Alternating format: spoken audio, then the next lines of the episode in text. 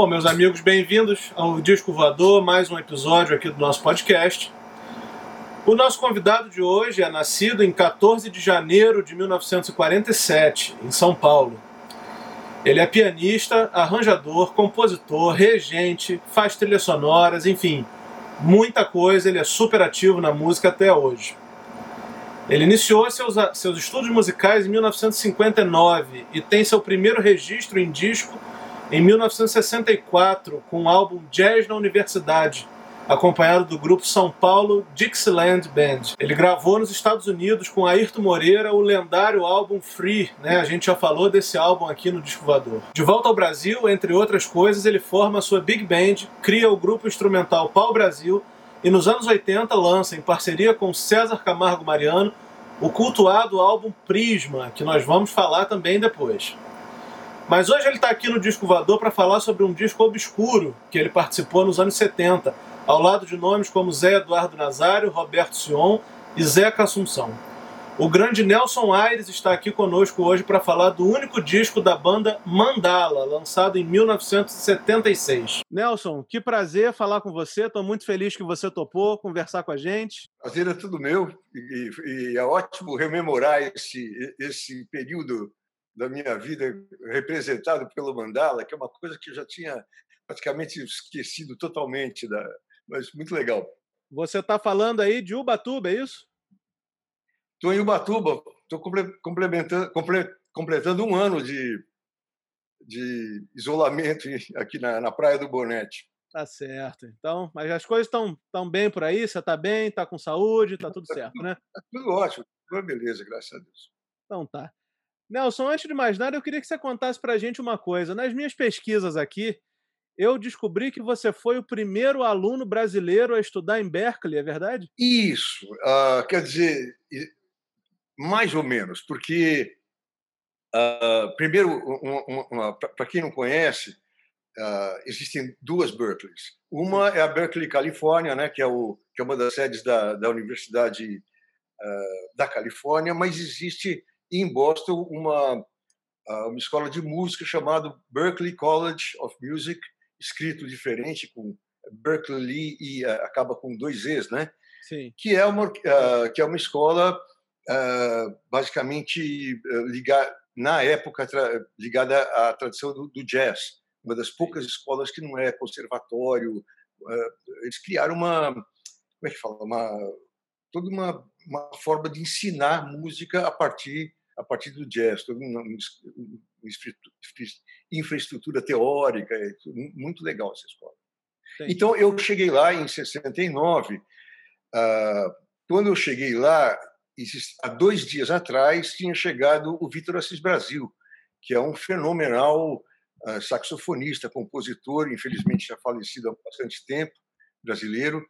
Uh, só que eu digo que eu sou o primeiro aluno da Berkeley porque o Vitor não conseguia acordar para ir na aula.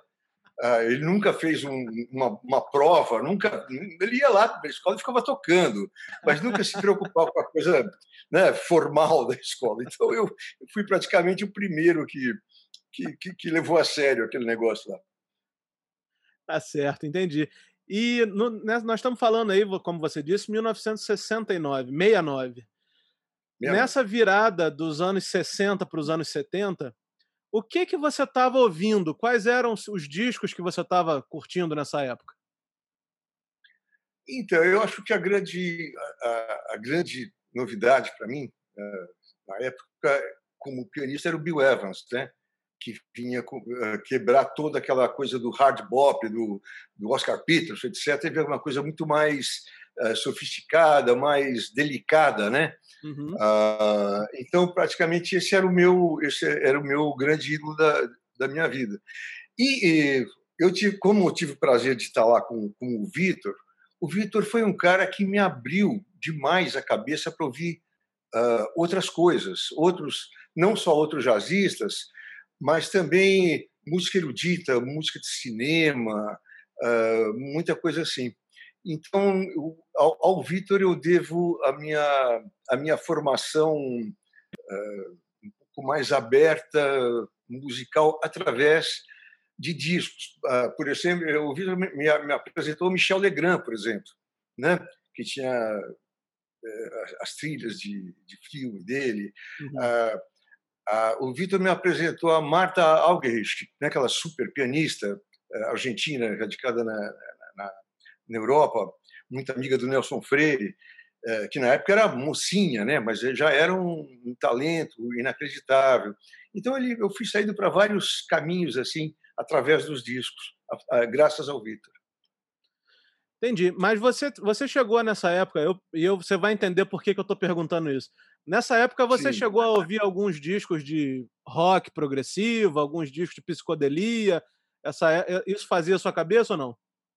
Olha, uh, na verdade, havia uma, uma, separação muito clara assim da turma do jazz com a turma do rock, que eles não se davam bem uh, e tinha uma certa uma certa coisa estranha porque Uh, você lembra que no, no, final da década de 50 apareceu o negócio da bossa nova, né? Sim, sim. Então a bossa nova seria a, a, forma brasileira dos músicos mais ligados ao jazz e a, e a tradição popular fazerem a sua música.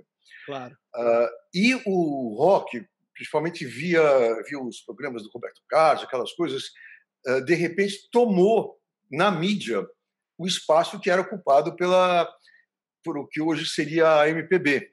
Uhum. Então havia uma certa, um certo preconceito de lado a lado. Uh, então, obviamente, eu vi os Beatles, né, que era uma grande novidade da época, Rolling Stones, etc. Mas nunca me, nunca fui realmente, uh, nunca ouvi com cuidado esse esse departamento. Eu fui começar a me interessar mais uh, já nos Estados Unidos, uh, ouvindo Frank Zappa, por exemplo, né? que já é um cara que tra trafegava em todas as, em todas as áreas. Sim. Né? E, e, todo aquele pessoal que veio depois, do Fusion, etc. Mas isso já era um pouco mais para lá, 70 e pouco. Né? Sim, sim. Eu perguntei isso porque eu acho que eu ouvi algumas vezes na internet o disco do Mandala e eu acho que ali tem uma certa, uma certa influência da cena psicodélica, um pouco do progressivo, mas eu acho que esse, isso de você citar o Frank Zappa responde responde tudo isso que eu estou falando.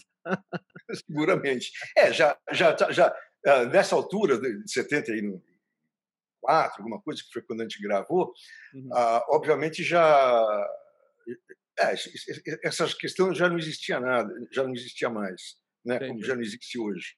Entendi. Bom, é, o disco, segundo os relatos que eu pesquisei, o disco foi gravado em 1971, mas ele só foi lançado em 1976. Você tem alguma ideia do motivo dessa demora? Eu, eu já também já vi datas conflitantes, 71, você falou agora 74. Qual foi realmente a, a ordem dos, dos acontecimentos? Então, 71 não foi. Uhum porque eu só voltei definitivamente para o Brasil no meio, em meados de 72. Certo. Uh, o Mandala aconteceu, acho que pouco depois disso. E ele, uh, uh, o, que nos, o, o, que nos permitiu gravar foi um, um filme uh, dirigido pela Lenita Peguá, chamado A Noiva, a Noiva da Noite.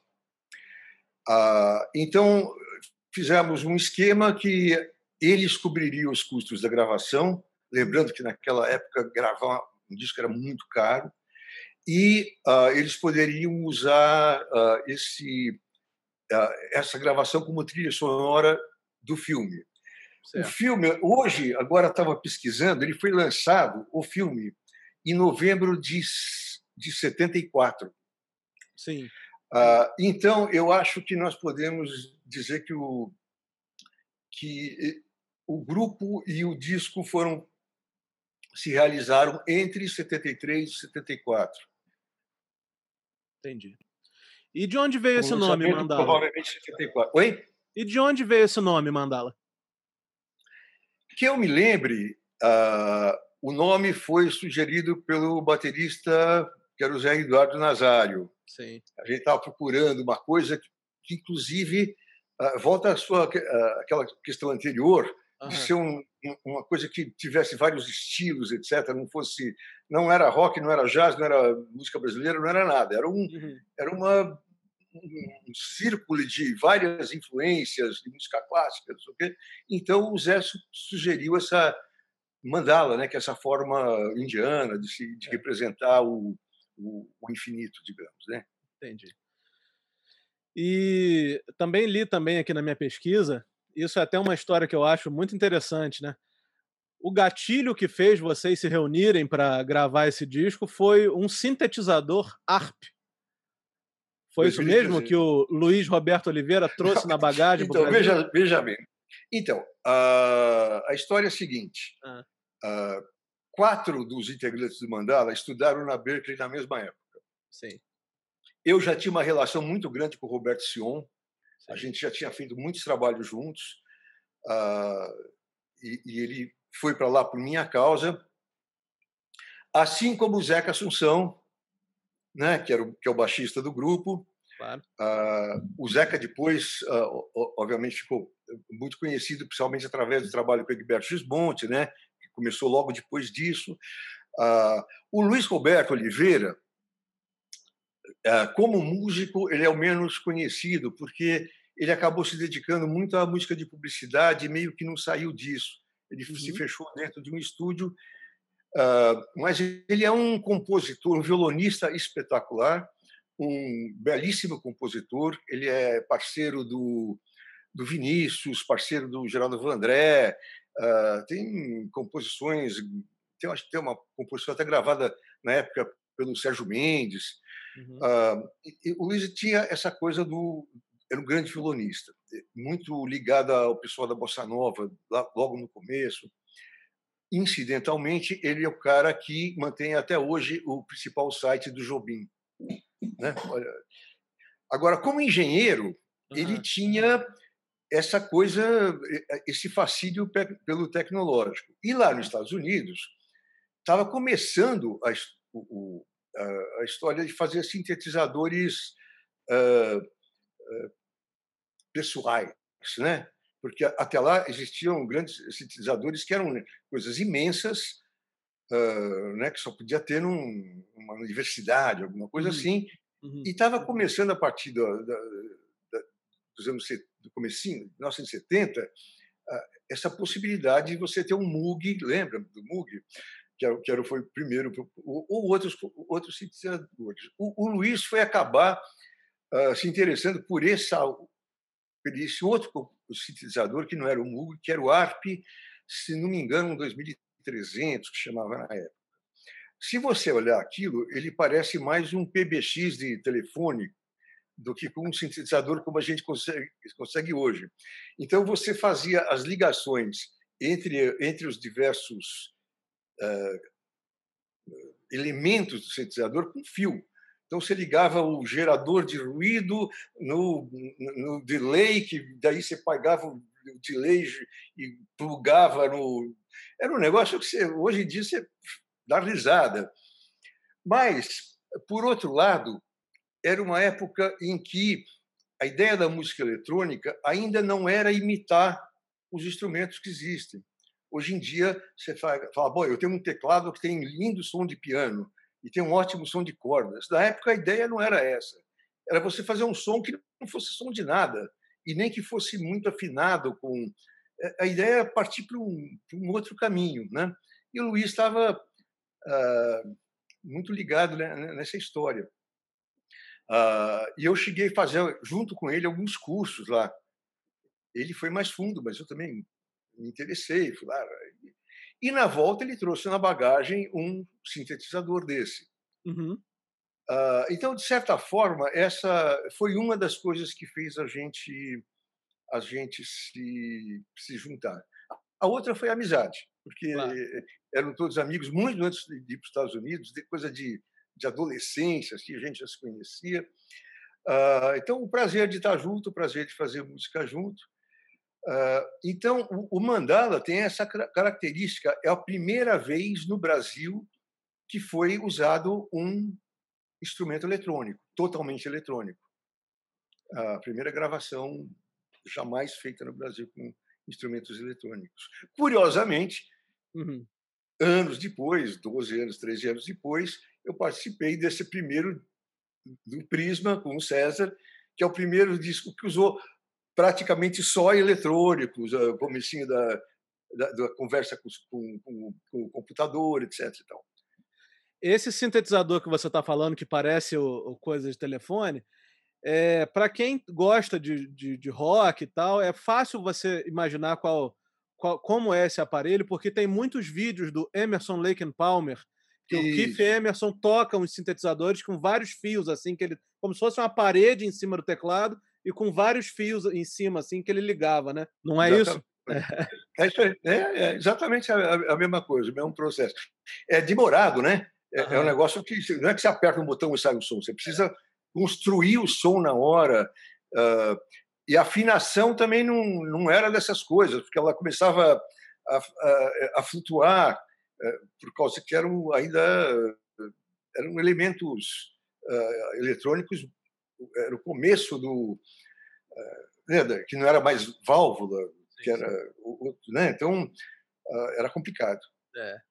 Mas divertido. Bom, e aí vocês chegaram a tocar antes de gravar esse disco, porque parece também que houve alguns shows, houve algumas, alguns shows de aquecimento para vocês chegarem no resultado final do disco?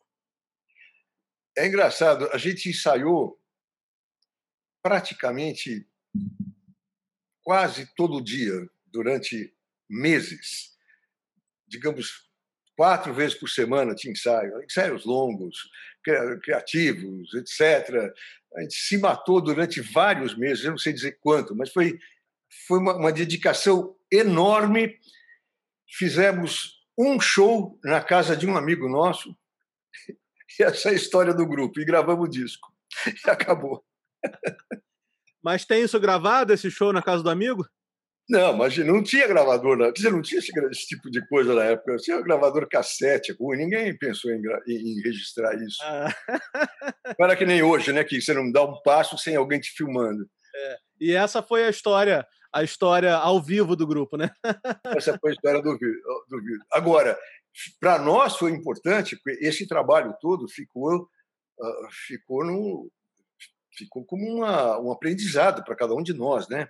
Sim. Uh, então, obviamente, como músico, a gente cresceu muito através desses ensaios, etc, etc e tal, da convivência, mas o grupo teve tá uma carreira meteórica. Nelson, é uma coisa que é muito perceptível nesse disco, né, é a quantidade enorme de efeitos sonoros. Eu acredito que muito disso se deve ao sintetizador em si mas tem uma coisa meio atmosférica, como se fosse uma trilha sonora, né? Você falou, acabou de falar agora do, do, do filme que foi feito em cima desse, desse disco. E aí eu queria que você falasse um pouco mais com, sobre como vocês chegaram, falasse um pouco mais detalhadamente com, sobre como vocês chegaram nessa sonoridade mais atmosférica, porque eu acho que é isso que, na minha opinião, é isso que elevou o disco a ser redescoberto nesses 45 anos que se passaram. Claro. Então, a gente tinha uma, uma visão clara do que a gente queria, uhum. que era evitar o que se fazia de música instrumental na época, que é aquele formal, ah, aquele sistema, aquela base jazzística que você toca o tema, todo mundo improvisa, toca o tema, acabou. Que é bacana, legal. Mas a gente queria sair disso para uma estrutura dos arranjos, estrutura melódica, tudo que não fosse isso. Então, cada um veio com a sua. Com uma, uma proposta dentro desse, eh, desse espírito. Por isso que precisou de tanto ensaio, porque a gente tinha que se livrar de um, de, de um monte de, de, de preconceitos nossos, né? não é de preconceitos, é de coisas que a gente sempre tinha feito daquele jeito, falar, bom, nós não vamos fazer desse jeito, vamos fazer de outro jeito. Uhum. E, sa e saímos nos ensaios procurando esse outro jeito. E eu acho que esse, isso que a gente conseguiu é o que você fala que deu essa característica do essa característica do disco e do grupo, que é essa coisa mais etérea, mais quase como um sonho, ser eu, tem mais a ver com uh, talvez alguns pontos com, com mais, mais, com a música erudita do que com a música brasileira, por exemplo, né? Hum. a canção. A, canção não tem não, não acontece muito nesse disco. A melodia acompanhada. É, eu concordo. Mas a gente tem uma música nesse disco que é a música Stiling, né? Que é uma das músicas, acho que das seis, é uma das mais cultuadas né, desse, desse disco, porque ela apresenta uma forte influência do jazz lá no final, mas no início ela tem uma influência muito forte da música brasileira que me remete até aquelas paisagens sonoras feitas pelo pessoal de Minas, né? Pelos mineiros lá. Queria que você claro. falasse um pouco pra gente sobre essa música. Uhum. Você lembra da gravação, da, de fazer essa música? Como é que foi? Rapaz, sabe que eu, eu, eu faz tanto tempo, eu, eu realmente eu, eu, eu, lembro da música, é claro, mas eu não lembro eu não lembro do processo. Eu, eu lembro que a gente gostava de tocar, que era uma delícia e mas eu não vou lembrar de, de cada detalhe assim. Faz, isso é coisa de quantos? Quantos anos atrás? 45. 45, né? Eu, eu não estou com essa bola toda. Tá Mas tem uma música sua, uma música da sua autoria no disco que é El Bayon. El Bayon, é. Essa você lembra mais um pouco? Essa eu lembro porque, é, como era minha, uh, a ideia é que o pessoal do ritmo, ou seja, baixo, bateria e, e eu, ficássemos fazendo um, um, acompanhamento e que daí o Sion, no sopros, e o Luiz Roberto fizesse essa linha melódica completamente livre uh, do ponto de vista uh, rítmico. Uhum. Né? Eles tocavam desde que eles quisessem esse negócio em cima do nosso acompanhamento e a gente ia meio que, que indo atrás. Uh, então tem essa característica de dar de ter essa coisa meio solta, né? Uhum. Uh, e os improvisos, tudo meio solto também. A, é, é, é, a ideia era basicamente essa. Você tem um, um varal rítmico no qual se penduravam coisas balouçantes, digamos. Ai, ai. Mas, Nelson, você se lembra de, de alguma repercussão assim desse álbum na época? Como que o pessoal de receber algum elogio, alguma crítica assim de alguém que tem ouvido na época? Então, como a gente não fez show de lançamento, é, esse, esse disco praticamente não existiu. Ah, eu, eu, eu, lembro das pessoas que ouviam, falavam, puxa, que legal, nossa, que diferente esse negócio. Não, não. Lembrando que na época também eh, era uma época também uh, tinha o Hermeto fazendo as, as, coisas dele, tinha o Guiberto fazendo propostas, o Nivaldo Ornelas, uh, uh, como você falou, tinha o pessoal de Minas que já era um pouco mais melodia acompanhada, mas de qualquer forma faz, com, com outra então a gente estava inserido dentro de um grande movimento de, de renovação, assim, né? Uhum. Que foi explodir na década de 80 com aquela coisa toda da, da música instrumental, lá do Lira Paulistana, bom, etc. E tal. Esse foi um, acho que foi, era um primeiro alento assim para chegar nisso. Mas não teve repercussão, não tocou em lugar nenhum, não teve show. É uma coisa, coisa de moleque. Mas você falou que não teve show, mas, por exemplo, você, na sua carreira, nos seus shows solo, você nenhuma vez tocou alguma música desse repertório ao vivo? Não. E ninguém mais, e ninguém tocou jamais nenhuma música desse repertório ao vivo. Bom, agora com esse relançamento, quem sabe, né? Quando, quando a gente puder ver show de novo, algum dia, né? Seria, seria muito engraçado fazer, esse, fazer o show desse disco essas alturas do campeonato. Seria divertido ver como é que as pessoas uh, encarariam esse repertório hoje, né? Seria bem legal. Deixa eu te perguntar uma outra coisa. Tem a capa desse disco, para mim é uma capa muito interessante. Mas você se lembra de, de, alguma história por trás da capa desse disco? Como é que foi a escolha da, da, dessa imagem? Então, uh, a gente não teve nenhuma nenhuma atuação na, na questão do disco. Como eu te falei, o disco foi produzido uh, pela, pelo pessoal que fez o filme. A gravadora é Morrison, não é isso? É, mas a, gravadora era, era, era só porque você precisava de ter um, uma, uma empresa que carimbasse o nome. Certo, certo. Então, era, o Morrison acho que era o estúdio que a gente gravou, alguma coisa ligada ao estúdio. Eu não tenho a menor ideia do que seja o Morrison. Agora, uh, o filme foi dirigido A Noiva da Noite. Eu achei, na, achei esse filme na internet hoje, é hilário. Uh, ele foi dirigido, como eu te falei, pela Lenita Perrois. Uhum. Uh, a Lenita não era propriamente uma diretora de cinema, ela era casada com o Olivier Perrois, que era um francês que veio para o Brasil e que virou diretor de cinema. Ele fez, inclusive, o filme do Beto Rockefeller, Sim. um pouquinho antes da gente fazer isso. Uh, e a Lenita era era uma excelente fotógrafa uh, de moda, inclusive, e ela maquiadora e fazia. Então, quem quem escolheu a capa e eu não sei se quem fez a capa foi a Lenita, mas eu sei que a, que a, a direção artística do, da capa do, do, do LP é, foi da Lenita Perrois, que era a diretora do filme.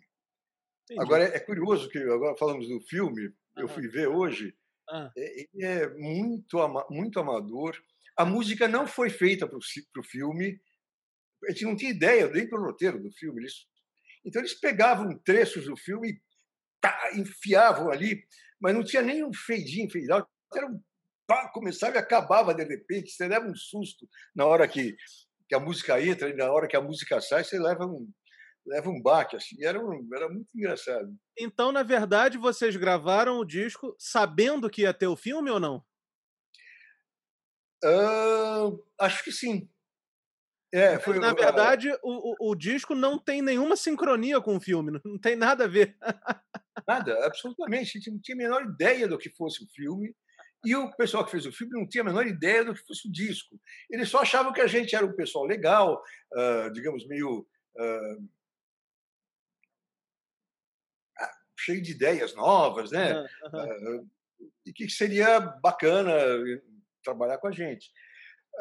mas foi uma coisa muito pouco profissional do, do ponto de vista de, de, de, trilha de filme, eu achei hoje, né, vendo, depois de ter feito né, não sei quantas trilhas de filme, fala, meu Deus, que cara de pau fazer um negócio desse jeito. Que... Mas, mas foi, era o jeito que se fazia na época, tudo meio de. Eh, mundo fazia tudo, tudo de orelha, né, de ouvido, é. ninguém fazia do jeito que tem que fazer, era, era um negócio quase amador mesmo. Nelson, para a gente encerrar nosso, nosso papo aqui sobre o disco Mandala, eu faço sempre uma pergunta que todos os convidados eu peço a gentileza de responder. 45 anos depois da gravação desse disco e do lançamento do disco, a que você atribui essa redescoberta do Mandala que foi recentemente relançado pelo selo Mediabout Records? 45 anos depois, qual é a reflexão que você faz dessa redescoberta? A gente está vivendo num, num, mundo de nichos, né? Uh cada um está tá tentando achar o seu, seu buraquinho. Isso, isso é uma coisa importante. E achar os seus gostos, e achar os seus coisas que. E, e nisso a gente começa a, a, a, a procurar também no passado uh, algumas, algumas referências, que você pode ir para música barroca, o outro vai para música tradicional do Tibete, e você vai achando coisas interessantes. E eu acho que a gente deu uma sorte que algum maluco uh, ouviu esse disco e falou: Pô, isso aqui é diferente do, da música brasileira que a gente conhece. Uhum. Não é? Uh, então, eu acho que, que, que é isso. A, a, a, única explicação que eu tenho é essa. Começou, e alguns DJs, eu sei que, que gostam desse disco, ficam sim, procurando, etc. E eu acho que muita gente também que eh, que conheceu o, o, o, trabalho meu e de outros, de outros de, do Sion, por exemplo, através do Pau Brasil, nos, nos anos 80, uh, ah, ficou sabendo que o Mandala é praticamente um precursor do Pau Brasil, né, como, como um disco e um grupo que tinham uma, uma filosofia atrás disso, e não apenas vamos tocar música. É, um, é, começou com uma ideia e a música veio a partir da ideia, e não o contrário. Uh, então, acho que foram esses aspectos que talvez tenham colaborado para a redescoberta desse trabalho. E eu estou super. Obviamente, nós estamos todos muito felizes de, de estar de novo, né? Aquela, a, a nossa molecagem está de novo no pedaço. Muito legal isso. Agora, Nelson, eu, a gente está falando aqui, já estamos com quase 40 minutos conversando sobre esse disco. Eu te pergunto o seguinte: qual, quando foi a última vez que você ouviu esse disco?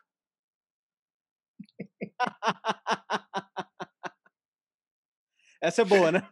Essa é muito boa. Eu não tenho. Eu, eu, há muitos anos que, que o meu que quebrou o meu toca-disco, né? Só, uhum. Isso aí não existe em CD, não existe em nada. É. Eu não sei.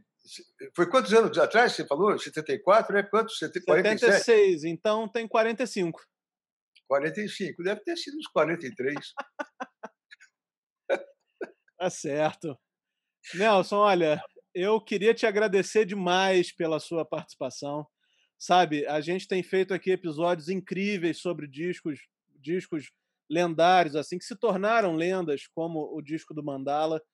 E eu espero humildemente poder contribuir com uma gotinha de do legado que esse disco ficou, deixou aí para gerações, né?